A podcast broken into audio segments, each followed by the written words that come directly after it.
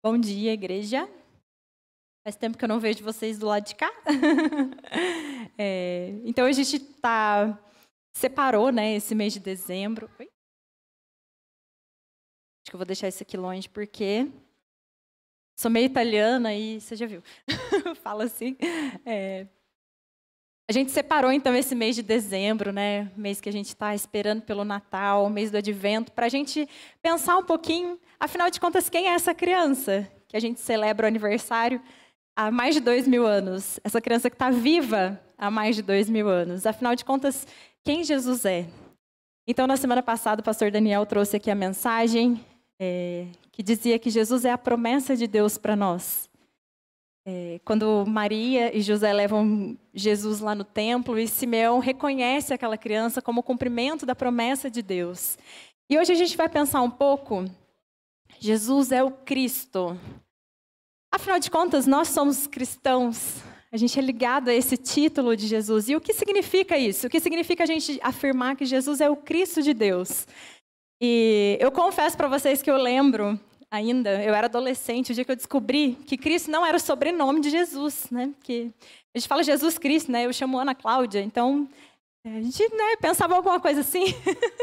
e teve um dia que eu descobri que não era, não era o sobrenome de Jesus. E hoje a gente meio que usa, assim, meio banal esse título de Jesus, né? Jesus Cristo. Tanto que até as pessoas que não reconhecem Jesus como Cristo, às vezes chamam de Jesus Cristo.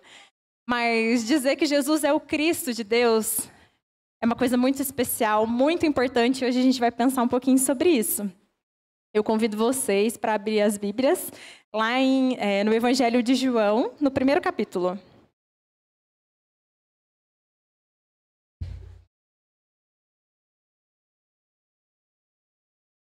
Então a gente vai ler João 1, do 43 até o 51.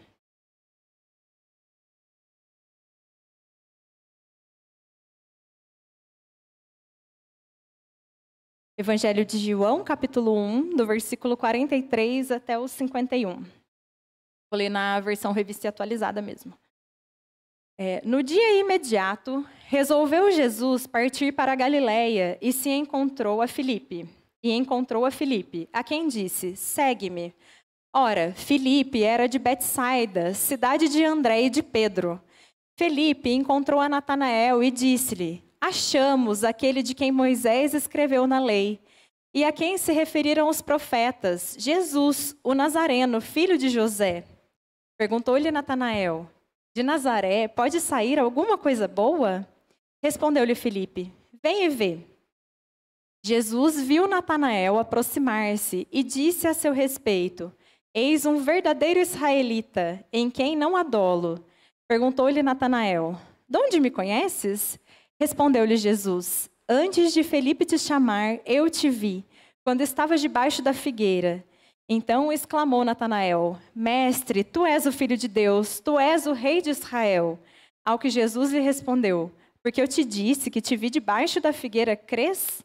Pois maiores coisas do que estas verás. E acrescentou: em verdade, em verdade vos digo que vereis o céu aberto e os anjos de Deus subindo e descendo sobre o Filho do Homem. Vamos orar mais uma vez? Senhor, somos gratos pela tua palavra, ó Deus, que escrita há tantos anos continua a ser atual, real e viva nas nossas vidas, Senhor. Que o Senhor esteja aqui conosco, abrindo as nossas mentes e os nossos corações para que a gente a receba, para que o Teu Espírito Santo trabalhe nas nossas vidas e construa um relacionamento novo contigo, ó Deus. Que a gente saia daqui alimentados e cheios da Tua palavra, em nome de Jesus. Amém. Bom, então, é, partindo desse texto aqui, é, desse encontro de Jesus com Natanael, com Natanael, a gente vai pensar um pouquinho a respeito do que quer dizer a gente afirmar que Jesus é o Cristo. É, então, acontece que Jesus ainda estava lá no comecinho do ministério dele, né? Jesus se encontra com Filipe, então, chama Filipe para seguir, e a primeira coisa que Filipe faz é sair correndo e contar para um amigo, né? Que ele tinha encontrado Jesus. E a mensagem que Felipe fala para Natanael, Felipe, fico pensando assim, Felipe tinha acabado de conhecer Jesus, então ele nem sabia muito bem o que ele podia falar a respeito né, de Jesus. E aí ele fala assim, é, Natanael, a gente achou aquele de quem Moisés escreveu na lei, e aquele que os profetas falavam é Jesus, o Nazareno, filho de Deus. E Natanael todo desconfiado, fala, não, peraí, né, de, de Nazaré, pode vir alguma coisa boa de Nazaré? É, Natanael, eu acredito que Natanael, como um bom judeu, ele sabia, na verdade, que o Messias deveria vir de Belém, né? E não de Nazaré, que era o fundão do fundão do fundão da Galileia. E ele fica todo desconfiado e Felipe só fala para ele, então vem e vê com seus próprios olhos, vem conhecer esse, né, com seus próprios olhos. E Natanael então vai e tem esse encontro com Jesus. É, e o primeiro ponto que eu queria destacar aqui, de o que significa a gente afirmar que Jesus é o Cristo de Deus, Jesus é o Cristo, é afirmar que Jesus é o Cristo significa dizer que ele dá significado à história. A mensagem que Felipe traz ali para Natanael é assim: Natanael, a gente encontrou aquele que dá, que dá sentido à história do nosso povo. Aquele de quem lá no comecinho Moisés já apontava para ele. Aquele de quem os profetas falavam, a nossa busca acabou. A gente encontrou o significado, a gente encontrou a peça que faltava, a gente encontrou Jesus, a gente encontrou o Cristo, a gente encontrou aquele prometido. É, a palavra Cristo, que é a mesma palavra de Messias, né, significa Messias, significa ungido, ungido de Deus. E lá no Antigo Testamento, na história de Israel, a gente tem algumas vezes em que a Bíblia diz para a gente que algumas pessoas foram ungidas para missões especiais. Principalmente os reis, os sacerdotes, os profetas, eram pessoas que eram ungidas, eram separadas por Deus para uma missão especial. Mas, conforme a história foi se desenvolvendo ali, Israel foi entendendo que deveria vir o ungido, não mais um ungido, mas o ungido.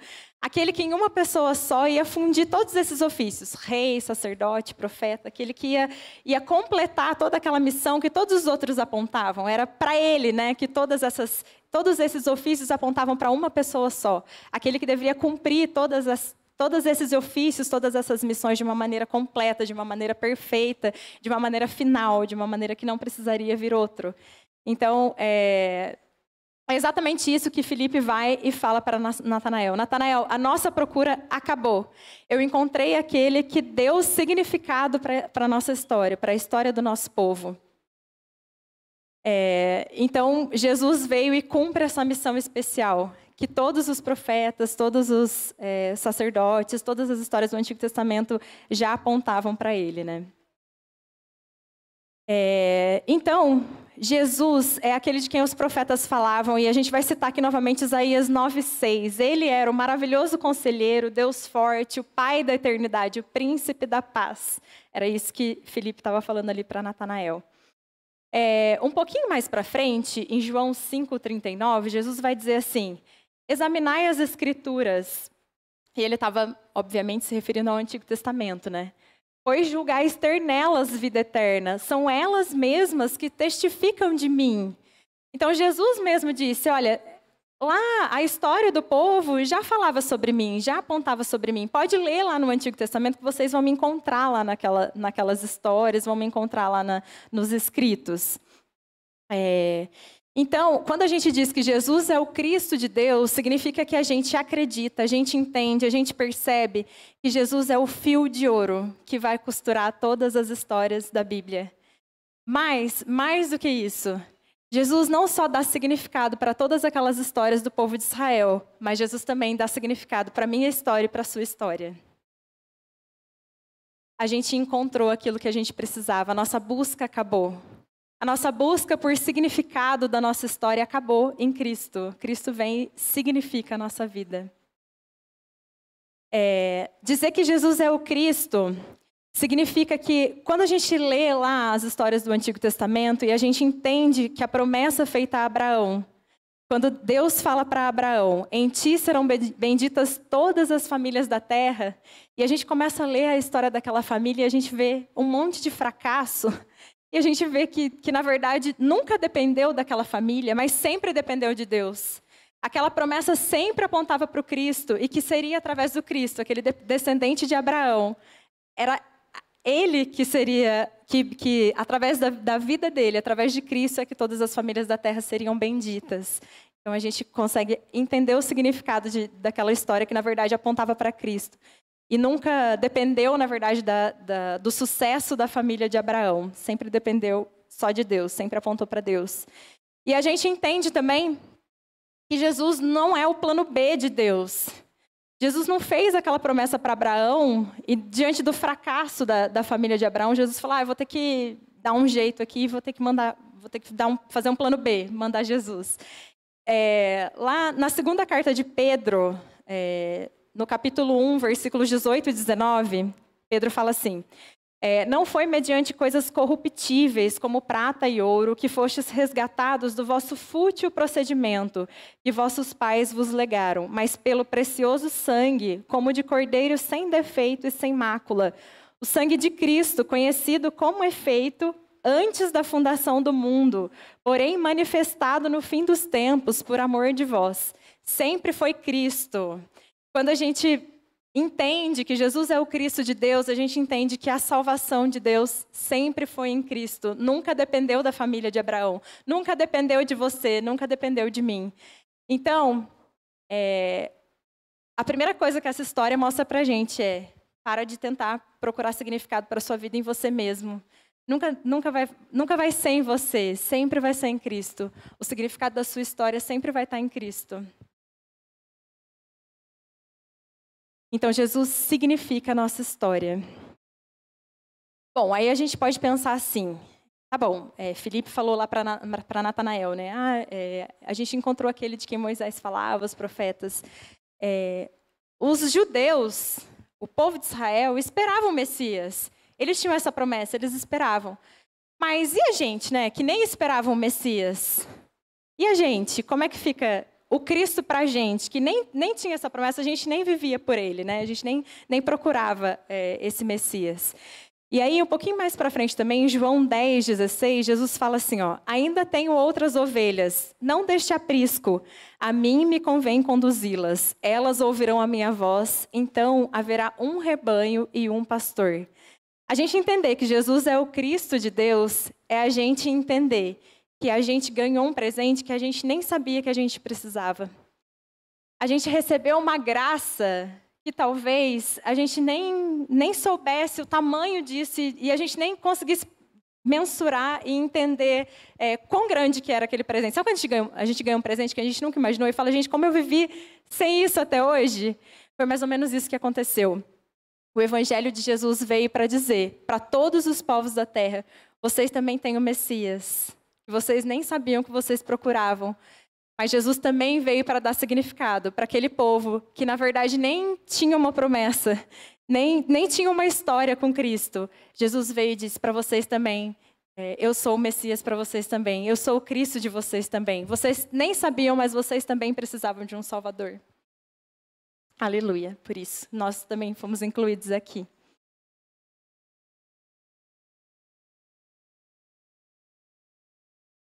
Então, a mensagem de Jesus precisa ser contada até mesmo para aquelas pessoas que nós achamos que não precisam ou que não querem de um Messias.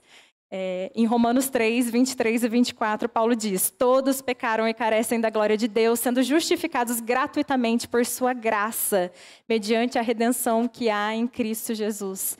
Não existe ninguém que não, não espera por esse Messias. Às vezes as pessoas não sabem, às vezes o nosso coração não sabe, às vezes o nosso coração foge, mas todos nós precisamos desse Messias. Todos nós esperamos esse Salvador e essa é a mensagem do Evangelho.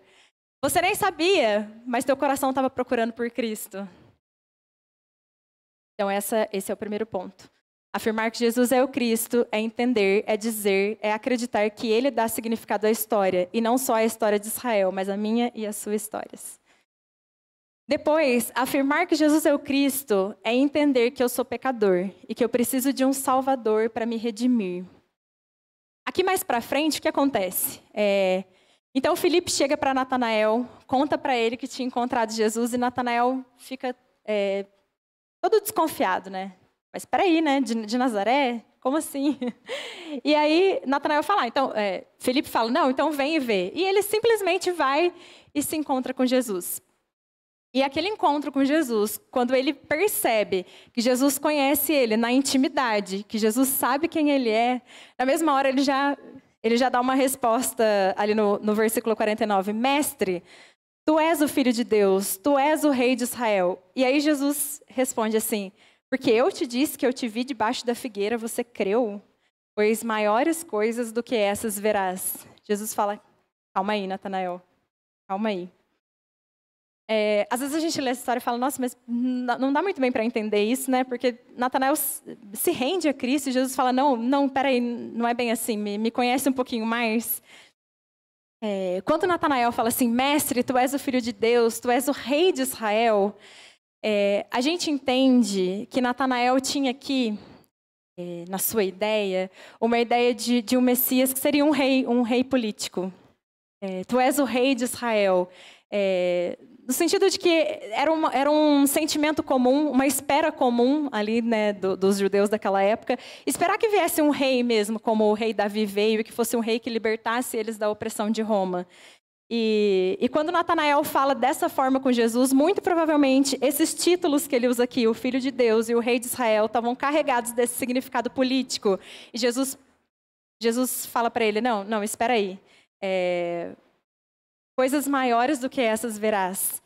Você precisa me conhecer um pouquinho mais para entender que o meu reinado é muito maior do que esse daqui, só dos judeus, só de Israel. O inimigo que eu vim vencer é muito maior do que o César. O inimigo que eu vim vencer é o pecado, é a morte. É, então ele, ele tenta consertar essa visão, essa ideia que Natanael nutria de um Messias que seria um, um líder político. É... Então, ele, ele que estava desconfiado, ele se surpreende pelos fatos e Jesus tenta consertar, então, essa, esse ideal errado, né? Esse ideal confuso ali que ele tinha do Messias. É... E aí, nessa parte aqui, é muito interessante quando a gente acredita que Jesus é o Cristo de Deus, a gente precisa entender que a missão do Cristo é salvar o homem do pecado. E aí eu vou citar Lucas 19, 10. O filho do homem veio buscar e salvar o perdido. Mateus 10, 45. O filho do homem não veio para ser servido, mas para servir e dar a sua vida em resgate por muitos.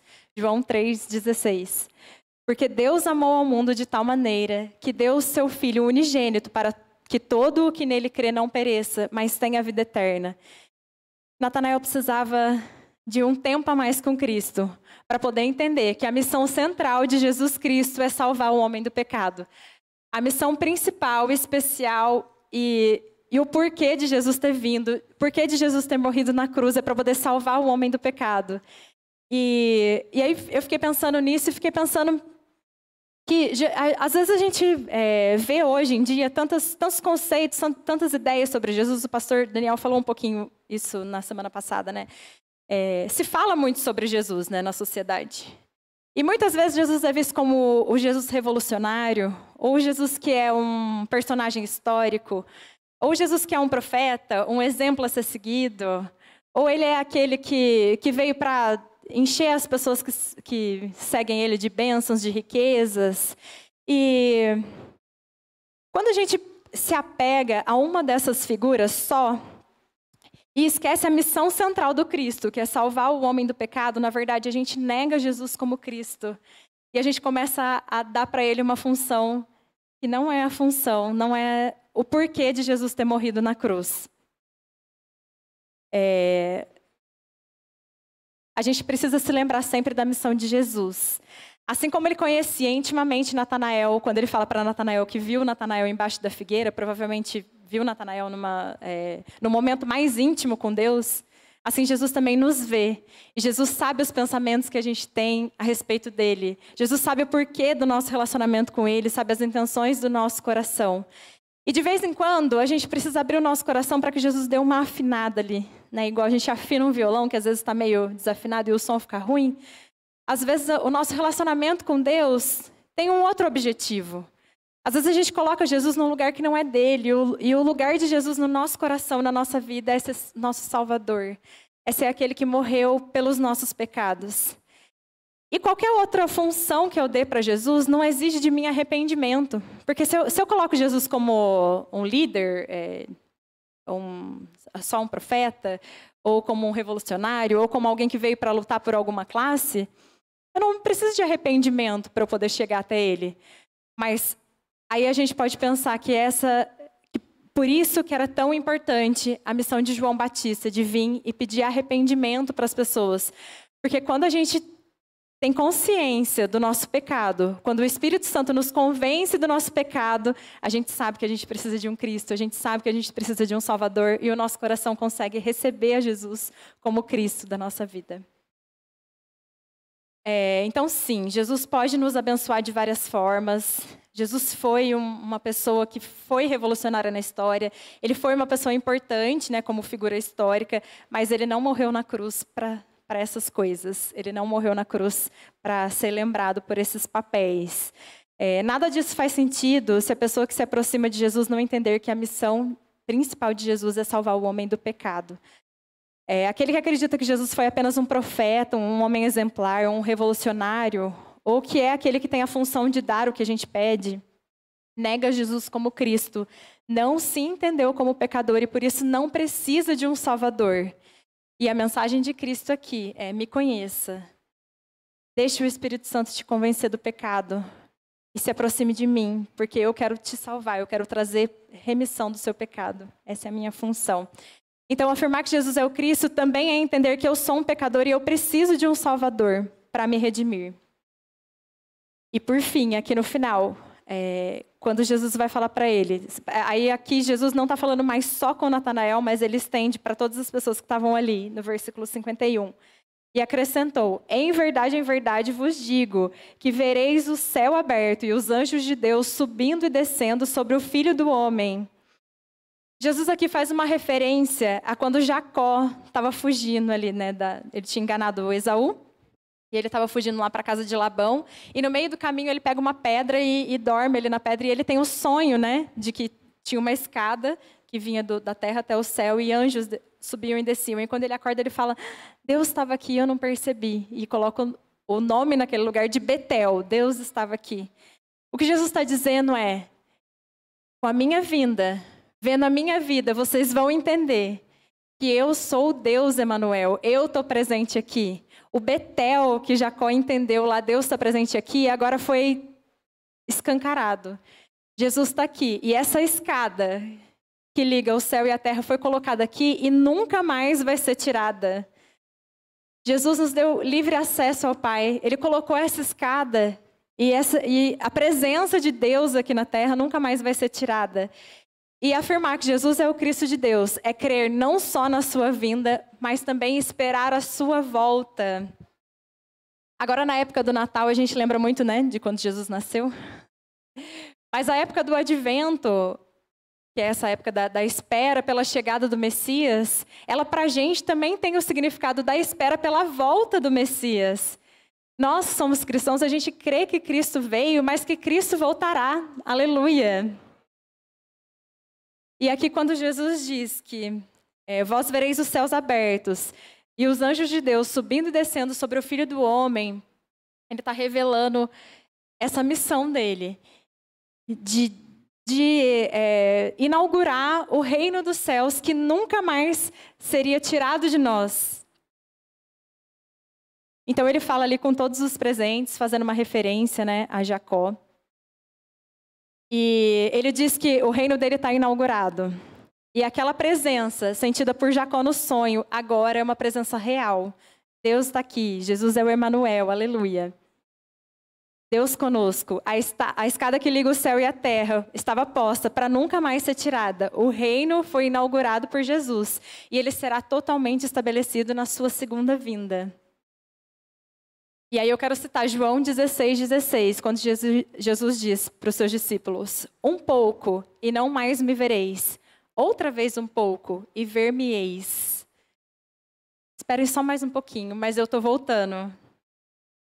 Jesus dá essa promessa para a gente. E assim como a gente crê que a promessa de, da vinda de um Cristo foi cumprida em Jesus, que o nosso coração creia também que Jesus vai voltar e Jesus está voltando. Então, nesse ciclo do Natal, nós nos lembramos da vinda de Jesus como preparo também para a sua volta.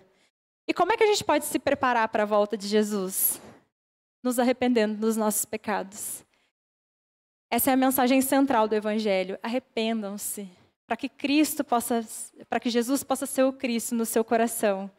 Arrependa-se para que você seja preparado para a volta de Cristo. E aí eu fiquei pensando, é, e nesses tempos, né? A igreja está com tantas preocupações. A pandemia trouxe para a gente muitas preocupações, né? Preocupações pela economia, pela saúde física e mental dos nossos membros, dos nossos familiares, das nossas próprias casas, né? As crianças ficaram em casa, pessoas perderam o emprego. A gente tem tantas preocupações com, nossa, com a nossa vida aqui, tantas coisas para fazer, tantos desafios. E a gente pensando sinceramente, às vezes essa esperança de um, da volta de Cristo fica tão longe. A esperança da vinda de Cristo fica para um outro momento, para a gente pensar num outro momento. Mas eu queria trazer para a gente esse convite de que nesse ano, nessa época que a gente espera o Natal, que a esperança brote de novo no nosso coração, que a gente relembre fortemente dessa promessa de que Cristo vai voltar. Esse é o tempo que Deus está nos chamando para que a gente se prepare para a sua volta, para a gente pensar e orar sobre isso, que o Espírito Santo esteja conosco, que os nossos corações estejam desejosos pela volta do Senhor. Eu queria só relembrar, para que a gente vá para casa pensando nisso. Afirmar que Jesus é o Cristo significa dizer que ele dá significado à história. Nossa procura acabou. Dizer que Jesus é o Cristo é entender que nós somos pecadores e nós precisamos de um Salvador. Afirmar que Jesus é o Cristo é crer na sua vinda e esperar pela sua volta. Vamos orar nessa manhã? Senhor, glórias a Ti pela Tua palavra, por esse encontro que o Senhor teve ali com Natanael, que hoje ainda nos fala, Deus, nós Te louvamos, ó Pai, é, e que assim como Natanael foi e viu e entendeu quem o Senhor era, que o nosso coração também tem esse desejo, Senhor, de te conhecer e de te receber como Cristo das nossas vidas, Senhor. E que essa figura do Cristo Salvador seja uma figura real, ó Deus. Que a gente se perceba como pecador e carecedor da tua graça, Senhor. E que essa tua graça inunde os nossos corações, para que a gente tenha essa esperança da sua volta, Deus. E que cada dia mais a gente espere a sua volta com alegria, Senhor. Com alegria de que todo sofrimento vai acabar, de que tudo aquilo que a gente anseia, o Senhor vai trazer para a gente, vai redimir a igreja e vai ser um tempo de presença real contigo, de vida ao teu lado plena e completa, Senhor. Que o Senhor traga para a gente de novo essa esperança que o Senhor afine os nossos corações de acordo com a tua melodia, Senhor. Que o nosso coração esteja mesmo é, pronto, ó Deus, para entender o real significado de Cristo em nossas vidas. E que assim, a gente celebre o Natal com alegria. Que a gente celebre o Natal crendo, ó Deus, que a promessa do Senhor foi cumprida, mas que existe uma promessa que ainda está para ser cumprida, que é a volta de Cristo que a gente vá para casa pensando nisso e que a gente também tenha essa palavra para falar para outras pessoas, ó Deus, que nem sabem que precisam de um Messias, mas que a gente tenha essa ousadia de contar para elas que o Senhor veio também para salvá-las, ó Deus. Nos fortaleça, ó Deus, nos fortaleça como igreja, é, nos faça crescer na tua palavra em nome de Jesus e nos abençoe nesse dia. Amém.